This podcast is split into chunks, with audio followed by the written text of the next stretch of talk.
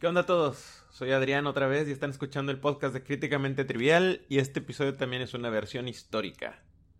Este, es la segunda ocasión que, que sale un podcast hablando de historia, todavía no estoy muy seguro si está volviendo adicción, este está volviendo un hobby muy divertido.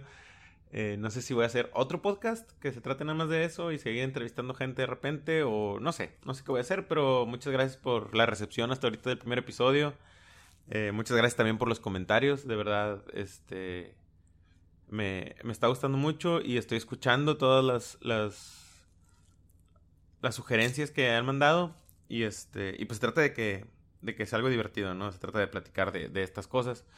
Y la verdad es que me gustaría tenerles un episodio nuevo más seguido, pero pues así es la condición cuando uno hace esto de hobby y en su tiempo libre. Todavía no somos tan famosos como para que este sea mi trabajo de tiempo completo. Y la verdad es que este último mes ha estado medio errático. Miren, les voy a contar una historia que a lo mejor no tiene mucho que ver. Es una historia, no histórica, pero es una historia. Y este, no sé si ya sepan quién es Modi. Modi es el modelo que posa para las fotos que a veces subo a Instagram. El corgi que siempre está conmigo editando los podcasts. Bueno, pues el 4 de julio acá, que hay fuegos pirotécnicos, la independencia y todo, salió huyendo con los fuegos pirotécnicos. Y tuvimos que ponernos a buscarlo. Y después de toda una noche, pues ya apareció. Pero pues mientras toda la la tristeza y la frustración y andar buscando y gritando por la calle. Y ahorita ya está bien y ya está aquí otra vez, pero pues ya puede seguir acompañándome a editar los episodios. pero es un ejemplo de las cosas que van haciendo que se vaya recorriendo un poquito el podcast y luego estar otro poquito y luego estar otro poquito. Y este y pues es eso y también creo, creo que tal vez no, no dimensioné muy bien qué tanto tiempo toma esto de juntar este, diferentes fuentes y traducirlas y cambiarlas y ponerlas de una manera que sea coherente para que pues esto sea más como una plática o una historia que te están contando más que una clase de salón de la escuela de historia de en el año de 1500. Entonces, pues muchas, muchas gracias por acompañarme en este experimento. Yo sé que no es algo a lo que estamos acostumbrados al principio. Yo sé que no es fácil cambiar la estación de radio o tu lista de Spotify de música favorita por un podcast donde nomás estoy yo con mi voz hablando de cosas que pasaron hace mucho. Entonces, este, muchas gracias. Espero ir mejorando conforme vaya pasando el tiempo. Espero ir haciendo esto un poquito más fluido. Pero bueno, después de ese intro un poco tan largo, aquí les dejo el segundo episodio y pues sigamos con esto de la Primera Guerra Mundial.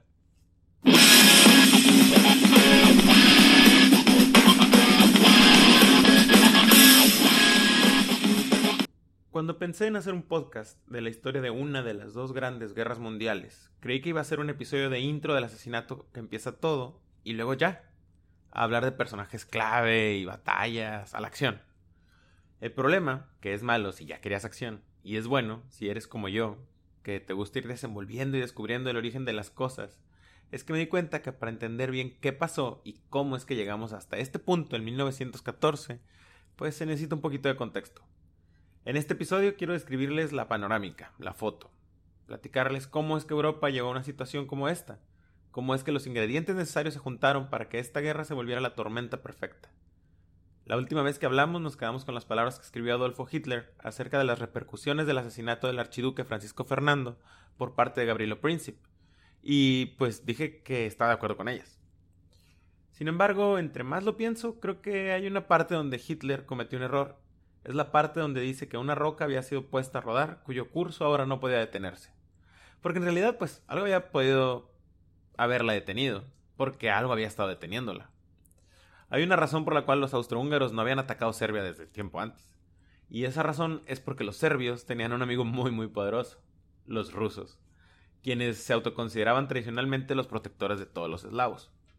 Pero en realidad los serbios no eran los únicos. Casi todos los poderes de Europa tenían uno o casi siempre más de un amigo poderoso y alianzas. Es la era en la historia europea, y así es llamada en libros, y es una de las razones por las cuales la historia se desarrolla de esta manera, pero bueno, es la era en la historia de Europa en la que todo es una red muy compleja de alianzas que unen a los países europeos unos con otros. Esta red es tal vez el trabajo más duradero de Otto von Bismarck, el diplomático alemán del siglo XIX que mencioné en el episodio pasado. Bismarck no solo tuvo un papel muy grande en la fundación de la Alemania moderna, sino también jugó un rol clave en crear una telaraña de alianzas que expandía las posibilidades de Alemania de desarrollarse, mientras preservaba una paz general en Europa. Obviamente, sí hubo guerras entre Napoleón y la Primera Guerra Mundial, y algunas fueron directamente culpa de Bismarck. Pero no hubo una guerra general envolviendo a los poderes más grandes. Además, no olvidemos que estamos en un mundo llamado multipolar, que para nosotros es difícil de imaginar y entender ya que estamos en una era de uno o dos superpoderes. Pero en ese entonces Europa tenía al menos cinco. Inglaterra, Francia, Alemania, Rusia y el Imperio Austrohúngaro.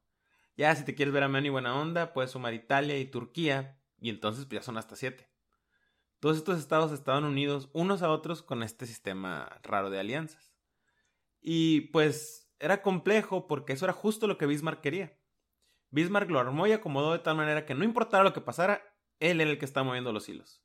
Esto trabajaba muy bien, especialmente para Alemania, pero en realidad también para Europa porque estuvo en paz por un tiempo muy largo.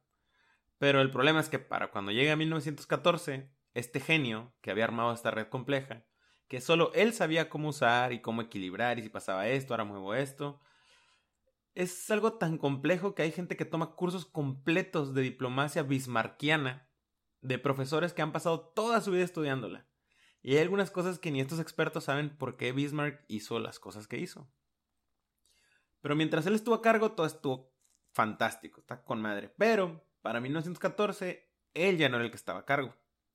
Había sido despedido por el líder de Alemania y ahora esta máquina compleja, todas estas redes, todos estos engranes que el genio de Bismarck había inventado y puesto en su lugar, estaba siendo usada por gente que no podía, pues, ¿cómo decimos? Pues cargar la estafeta. Y eso, pues, iba a fallar. La razón por la que los austrohúngaros no marcharon sobre Serbia así en el segundo en el que se enteraron que habían matado a su heredero al trono es porque sabían que eso significaría guerra, pues, con Rusia. Y eso es algo para que en realidad los austrohúngaros no estaban preparados. Al menos no antes sin preguntarles a su amigo, al principal en el escenario mundial y averiguar qué harían ellos en esa situación.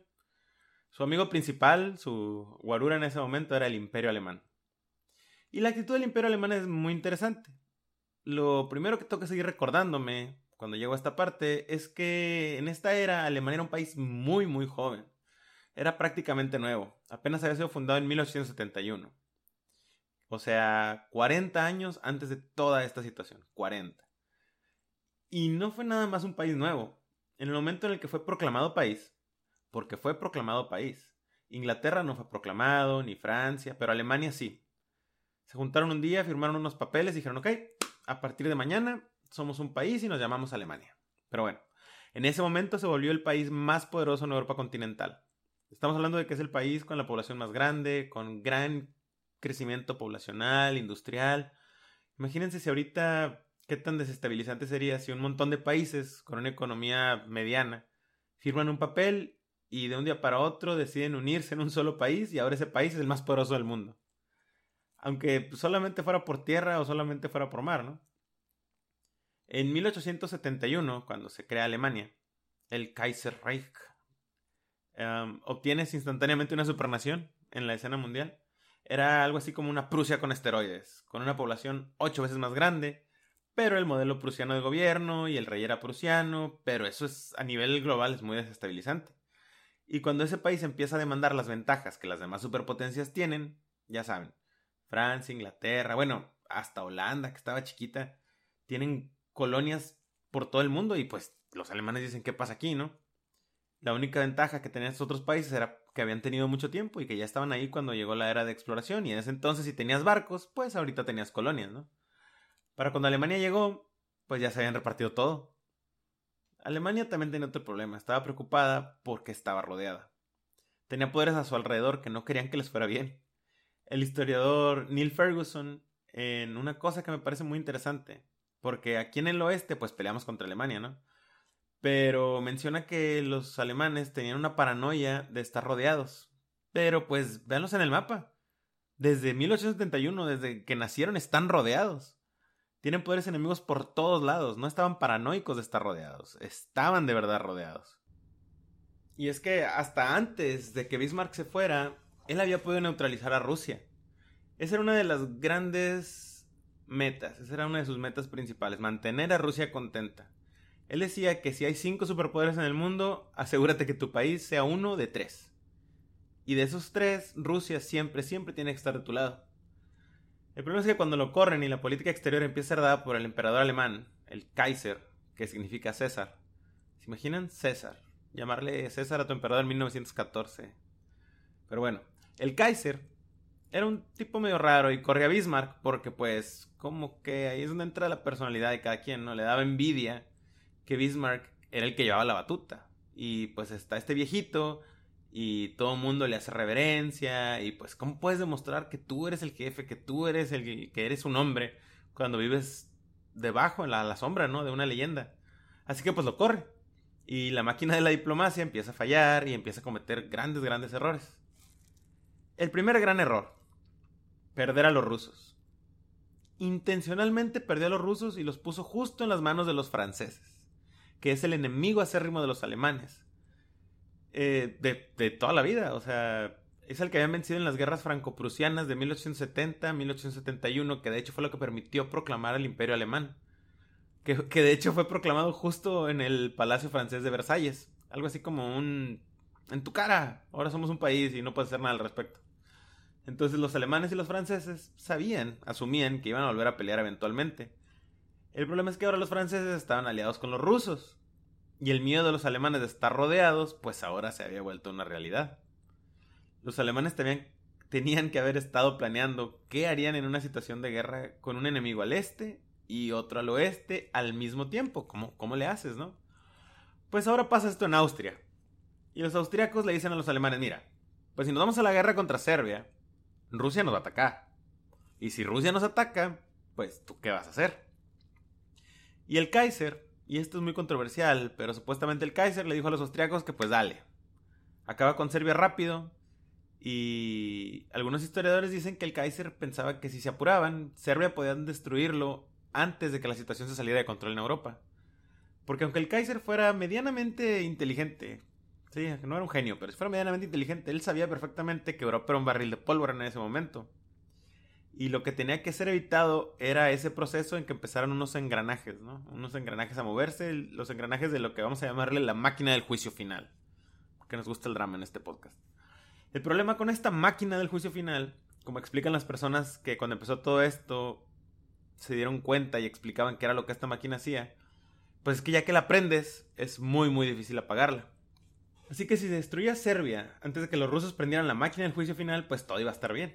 Pero pues volvemos a la cuestión de a quién le echamos la culpa de empezar la guerra, ¿no? Si Alemania le dijo a Austria, sí, ve, destruye Serbia, ¿qué importa si los rusos nos atacan a todos?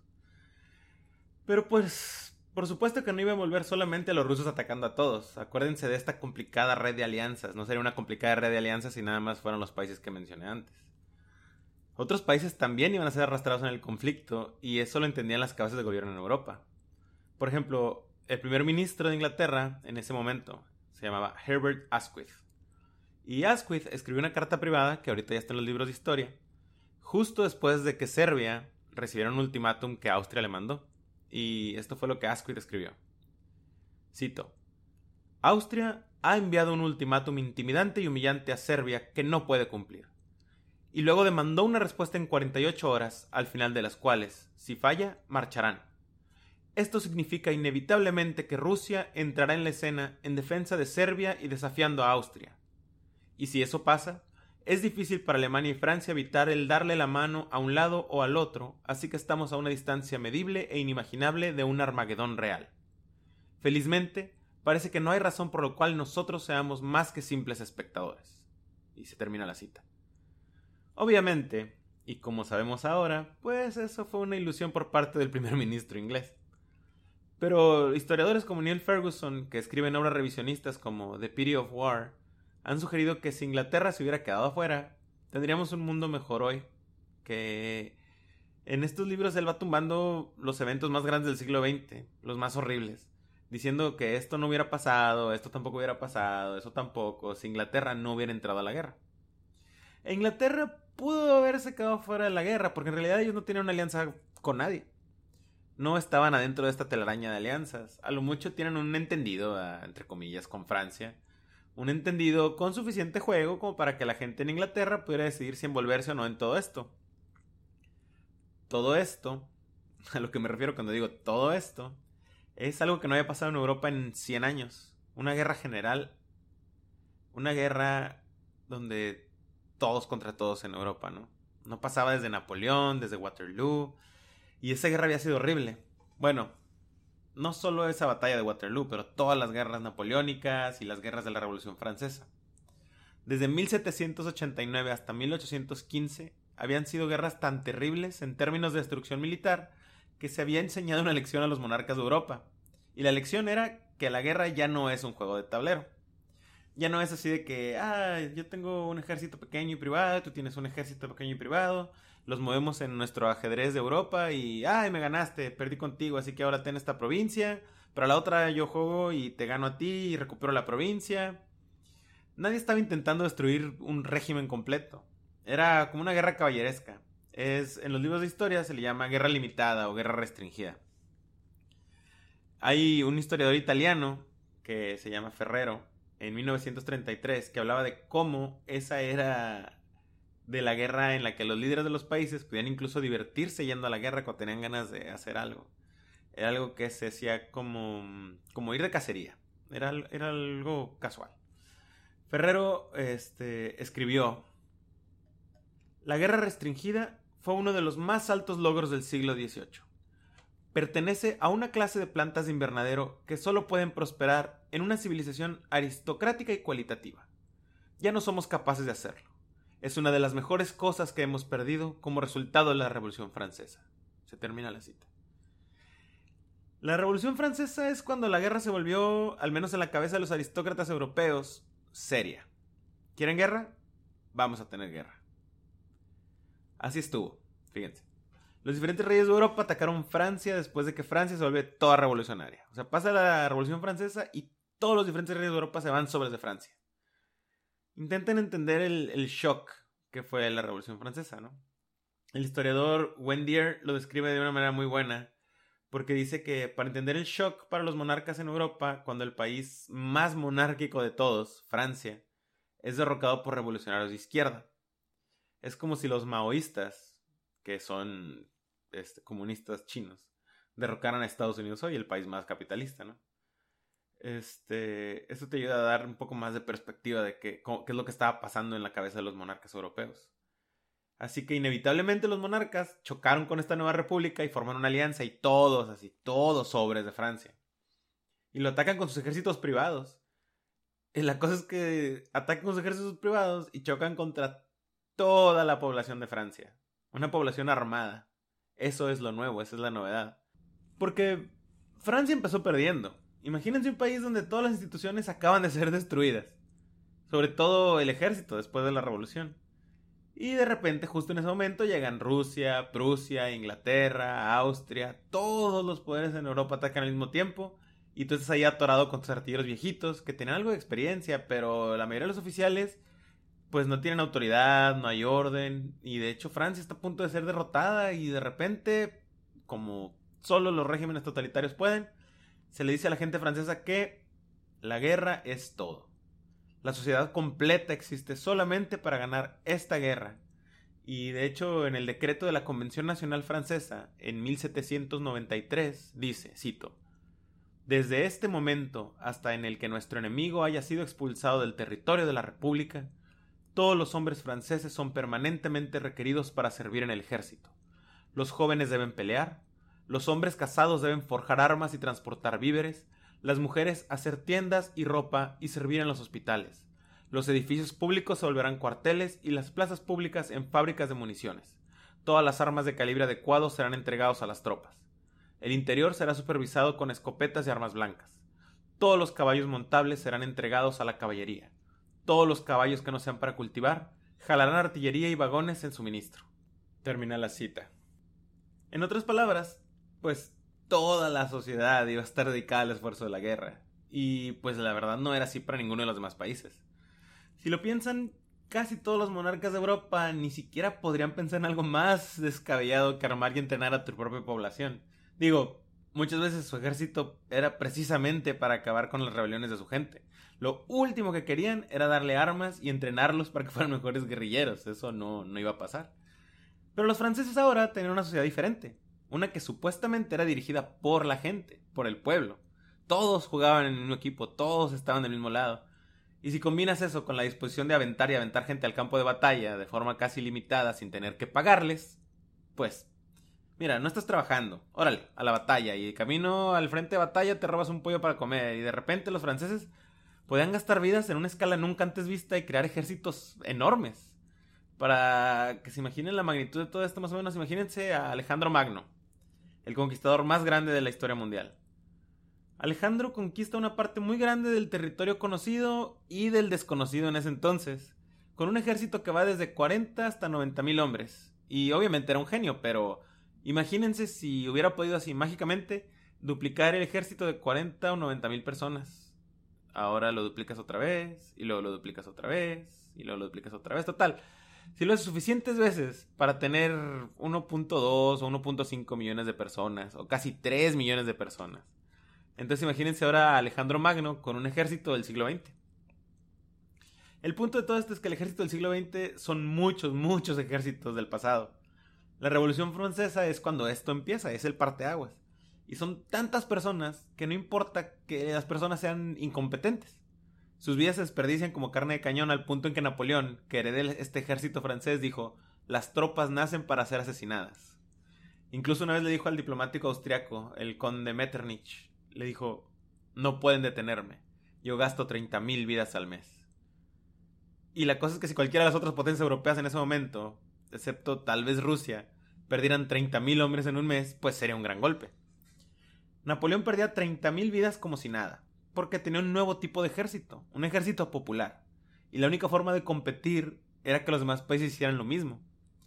Como el mariscal de campo alemán Blücher le dijo a su gobierno después de que los prusianos fueran derrotados por Napoleón, denme un ejército nacional, denme lo que él tiene. Y cuando se lo dieron, que no querían dárselo, repito, porque la aristocracia en ese país, como las demás monarquías, no querían entrenar y armar al pueblo, pero cuando se lo dieron, ¡pum! triplicaron el ejército y Blücher pudo pelear con Napoleón. La creación de un ejército nacional fue el primer paso en esto de la máquina de guerra moderna, porque ahora de repente la vida pues se abarataba. No solo era que la vida era más barata, pero una nación moderna podía de verdad recibir un buen golpe. Y esto es lo que realmente separa los ejércitos modernos de los tiempos antiguos. En tiempos antiguos, muy pocos estados podían recibir un buen golpe, como se dice en el box, pero podían dar muy buenos golpes, como los persas, cuando lucharon contra los espartanos en Termópolis, los persas podían dar muy buenos golpes, pero no podían recibirlos. Casi ninguna nación. Por eso, si ves los libros de las batallas, de las más importantes y mejores batallas de la historia antigua, si esa batalla es de hace unos 150 años o más atrás, pues la batalla es la batalla. La guerra completa se termina en esa sola batalla. Y eso es porque esas naciones en conflicto no podían levantar otro ejército después de una batalla. Simplemente no era sostenible. Pero después de que Francia crea este nuevo modelo de ejército, las naciones pueden recibir golpes. En el pasado nada más los chinos y los mongoles, tal vez el imperio romano, podían recibir estos golpes, y eso era lo que los separaba de sus enemigos. Tenían más poder, tenían un poder más moderno. La Revolución Francesa le enseña a estos estados cómo se ve este nuevo concepto. El único problema con este concepto moderno es que la guerra ahora puede durar mucho más tiempo. Volviendo a nuestra analogía boxística pues a veces un knockout tempranero es un poco más piadoso que una tunda que dure los 12 rounds. Si toda una guerra puede ser en una batalla, por más horrible que sea, pero solo una, pues es menos costosa que una guerra de 4 o 5 años en los que ambos lados se desgastan al máximo. Las guerras napoleónicas terminan formando varios gobiernos europeos capaces de pelear hasta quedar desgastados, que pues significa más daño y más destrucción hasta que uno de los dos lados se rinde. Una nación moderna ofrece el soporte que un ejército gigante necesita para sustentarse durante mucho tiempo. Esa es la primera mitad de la ecuación para esta máquina de guerra moderna. Como escribe el historiador militar Wayne Deer acerca del costo humano de estas largas guerras napoleónicas, dice, cito, Casi igual de importante es el hecho de que la sociedad europea no se quebró bajo el esfuerzo. Hubo dificultades, pero no hambruna, y los poderes en conflicto pudieron mantenerse y mantener a la gente en conflicto año tras año sin un fin a la vista. Los gobiernos europeos habían desarrollado la riqueza, las técnicas de organización y los métodos de motivación necesarios para pelear guerras masivas con un grado de participación popular que ninguna otra sociedad civilizada había alcanzado. Lo único que faltaba, él escribe, para convertir guerra masiva en guerra total era la tecnología. Pero la revolución industrial ya había empezado hace una generación en 1814 y pronto llenaría el último hueco que quedaba. Se termina la cita. El hueco que quedaba en esta mortífera máquina de guerra que las guerras napoleónicas y la Revolución Francesa habían creado era la tecnología para incrementar la mortandad en cantidades exponenciales. Y esto es algo que ya estaba pasando. Los 1800 son una era en la historia militar en la que el poder asesino de las máquinas se dispara. Y las máquinas siempre habían sido importantes en la guerra, desde antes de que hubiera incluso ciudades, ¿no? Por ejemplo, el arco y la flecha. Esa es una máquina. Es una máquina neolítica de guerra que hizo al hombre un asesino más eficiente. No nada más para cazar, pero también para la guerra. La cosa es que para el final del siglo XIX, ese poder asesino de las máquinas ya se había disparado. Pero como no había habido ninguna guerra a gran escala, como mencionábamos antes, así entre todos los poderes, no había una demostración de cómo se podían usar estas máquinas. Y los poderes militares de ese momento, pues están intentando analizar conflictos alrededor del mundo, aunque más pequeños, para entender cómo se vería el próximo conflicto mundial, más o menos, para tantearse. Por ejemplo, ¿sabían que había observadores europeos en la Guerra Civil de Estados Unidos para ver qué se podía aprender de eso? O en la Guerra de Crimea, entre Rusia, Inglaterra y Francia. Hay una guerra entre Estados Unidos y España, que también envuelve a Cuba y a Filipinas al principio de 1900. Pero más importante, hay una guerra entre Rusia y Japón en 1905, es la más próxima, en la que el uso de estas máquinas pues pudo ser observado, eran máquinas nuevas. El que parece ser el elemento clave, de acuerdo a los observadores europeos, es algo que puede ser tomado de una frase de un general del ejército confederado de la Guerra Civil de Estados Unidos que dijo, la clave para la guerra es llegar ahí antes que todos, más que todos. Y pues es que la idea ahora con estos ejércitos masivos que Europa había creado era que tenías que poder levantarlos y moverlos al frente de guerra antes de que el enemigo llegara. El límite de tiempo para mover ejércitos se vuelve crítico en esta situación y todos los gobiernos tienen que poder reaccionar a eso. Una vez que la bala asesina en Sarajevo mata al archiduque austriaco, pues empieza el reloj a contar. Cuando el archiduque es asesinado por Príncipe, hace el equivalente de quitarle el seguro a una granada de mano. Imaginen intentar negociar para evitar una explosión con alguien que ya le quitó el seguro a la granada. El tiempo es muy limitado para convencerlo de lo que sea. Winston Churchill durante su vida siempre dijo que siempre es mejor charlar que guerrear. Pero si la persona ya le quitó el seguro a la granada, pues tu ventana de oportunidad es muy limitada para evitar lo inevitable. Y esa es la situación en la que se encuentra Europa después de que el archiduque es asesinado y todos están preocupados por la misma cosa. Hay una frase vieja que usaba la gente pacifista al final de los 60, principios de los 70, que decía que qué tal que hay una guerra, pero nadie viene. Pues los militaristas en Europa en ese momento están en una situación diferente. ¿Qué tal que hay una guerra y en los primeros días que empieza nada más un ejército viene? Me explico. Si te tardas 30 días en llevar tus soldados, ponerles uniforme, llevarlos al frente de batalla y estar listos para pelear, ¿qué tanto te afecta si tu enemigo nada más le toma 15? Esto pone presión de tiempo muy importante en la historia para todos en cuanto a la capacidad de negociar, porque todos están a la expectativa de que, ok, la primera persona que intente movilizarse, vamos todos. Nadie quiere retrasarse. Los alemanes estaban aún más limitados de tiempo por el tipo de solución que habían encontrado al terrible dilema de cómo pelear una guerra en dos frentes. Una vez que violas la primera ley de Bismarck de mantener a los rusos de tu lado, y luego van y se unen a los franceses y estalla la guerra, te vas a encontrar con los franceses en el oeste y los rusos en el este al mismo tiempo. Y en las décadas siguientes el fantástico general Staff había encontrado la manera, no nada más de sobrevivir la situación, pero incluso de ganar la guerra. Pero para eso necesitaba un manejo de tiempos perfecto lo que limitaba aún más el tiempo de negociación que tenías antes de que explotara esa granada. Todo esto estaba basado en que los rusos tardarían para siempre en movilizar a su ejército.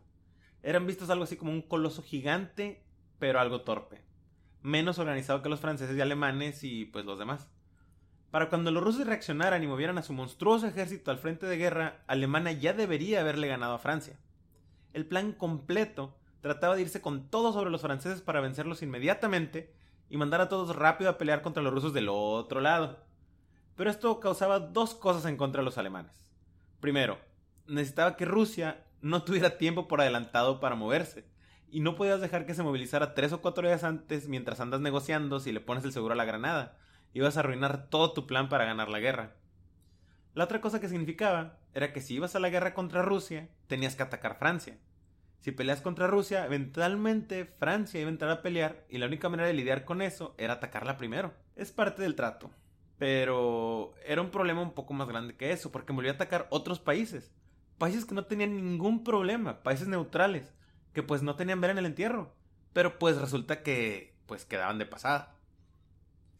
Los alemanes habían encontrado la manera de solucionar su problema de estar rodeados, pero envolvió a empezar una guerra mundial en defensa propia. La otra cosa que hizo Príncipe es darle una excusa a todos los líderes que pensaban que la guerra iba a llegar de cualquier manera. Así que ahorita es mejor que cualquier otro momento. Y este es otro lado muy interesante del conflicto, porque si eres parte de estos militares que estaban absolutamente seguros de que la guerra es inminente, y puedes leer anécdotas de cada uno de los líderes de los mayores poderes militares de estos tiempos en los que los miembros de su comité de planeación de guerra pensaban que esto como quiera iba a pasar, que la guerra era inevitable. La pregunta es si como quiera va a pasar y es inevitable, pues es mejor entonces pelear de una vez o después. Los alemanes estaban bajo la impresión de que los rusos iban en camino a ser un superpoder. Que si vemos lo que termina pasando en el siglo XX, pues exactamente así fue, ¿verdad? Los alemanes piensan que para 1917 eso iba a ser una realidad. Los rusos estaban completando una reforma militar, una reforma de transporte, están aprovechando grandes préstamos bancarios de Francia. Total, que los alemanes están pensando que si la guerra llega en tres años, pues están en una posición aún peor que en la que están ahorita. Así que si lo vamos a hacer, pues de una vez antes de que sea tarde y antes de que se pierda la ventaja. La cosa es que los franceses se sentían igual con los alemanes así como los alemanes se sentían con los rusos. Veían la tasa de nacimiento de alemanes y pensaban, nos vamos a inundar de alemanes. Ven el crecimiento industrial y los alemanes estaban enrachados. Entonces, que si también se esperaban entre 5, 6 o 7 años, los franceses también iban a estar en desventaja, así que también están pensando que pues de una vez, ¿no?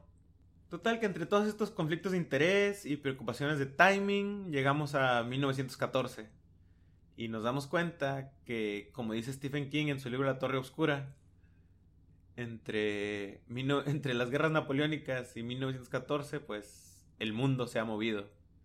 Y espero en el próximo capítulo por fin este, ya poder platicarles un poquito más y adentrarnos en cómo es que comienza a desarrollarse lo que ahora termina siendo llamada la Gran Guerra.